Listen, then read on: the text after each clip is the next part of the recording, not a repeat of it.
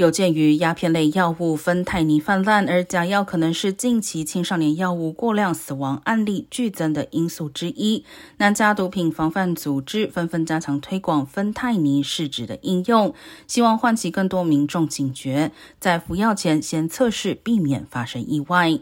由于芬太尼是一种白色粉末，很容易混入其他药物中，同时亦可制成假药片，伪装成抗焦虑药物等。如果服药者不知道自己正在服用芬太尼或不确定剂量，可能有致命风险。